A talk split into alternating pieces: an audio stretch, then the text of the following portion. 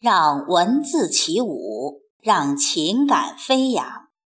听众朋友，这里是荔枝 FM 四二五零幺七，我是凤霞，现在和您一起分享散文《春之怀古》，作者张晓峰。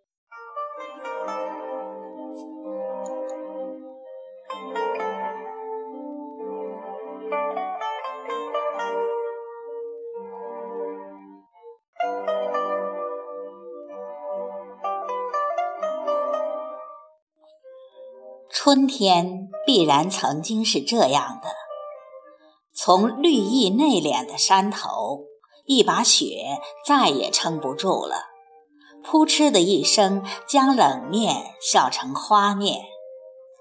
一首丝丝然的歌便从云端唱到山路，从山路唱到低低的荒村，唱入篱落，唱入一只小鸭的黄浦。唱入软融融的春泥，软如一床新翻的棉被的春泥，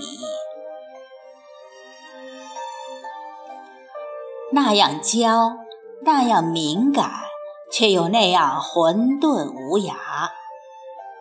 一声雷可以无端地惹哭满天的云，一阵杜鹃啼可以逗急了一城杜鹃花。一阵风起，每一棵柳都会吟出一则则白茫茫、虚飘飘、说也说不清、听也听不清的飞絮。每一丝飞絮都是一株柳的分号。反正春天就是这样不讲理、没逻辑。而仍可以好的让人心平气和。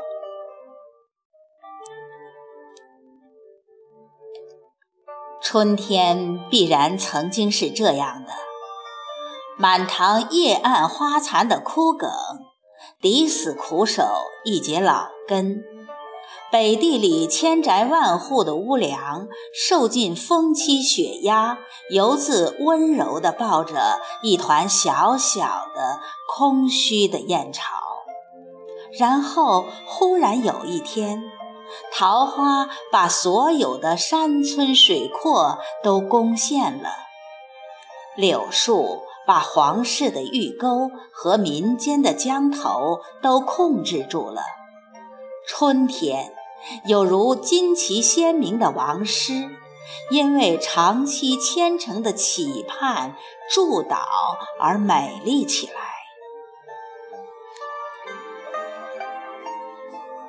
而关于春天的名字，必然曾经有这样的一段故事：在《诗经》之前。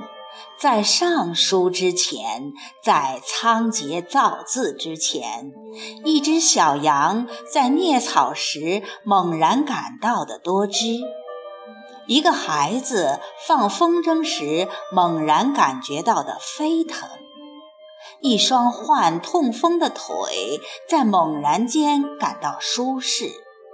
千千万万双素手在溪畔、在江畔浣纱时所猛然感到的水的血脉，当他们惊讶地奔走互告的时候，他们决定将嘴撅成吹口哨的形状，用一种愉悦的耳语的声音来为这季节命名——春。鸟又可以开始丈量天空了，有的负责丈量天的蓝度，有的负责丈量天的透明度，有的负责用那双翼丈量天的高度和深度。而所有的鸟全部是好的数学家，他们吱吱喳喳地算了又算，合了又合。终于还是不敢宣布统计数字。至于所有的花，已交给蝴蝶去点数；所有的蕊交给蜜蜂去鞭策，所有的树交给风去纵宠，而风交给眼前的老风铃去一一记忆，一一垂询。春天必然曾经是这样。或者在什么地方，它仍然是这样的吧。穿越烟囱与烟囱的黑森林，我想走访那只处在烟远年代中的春天。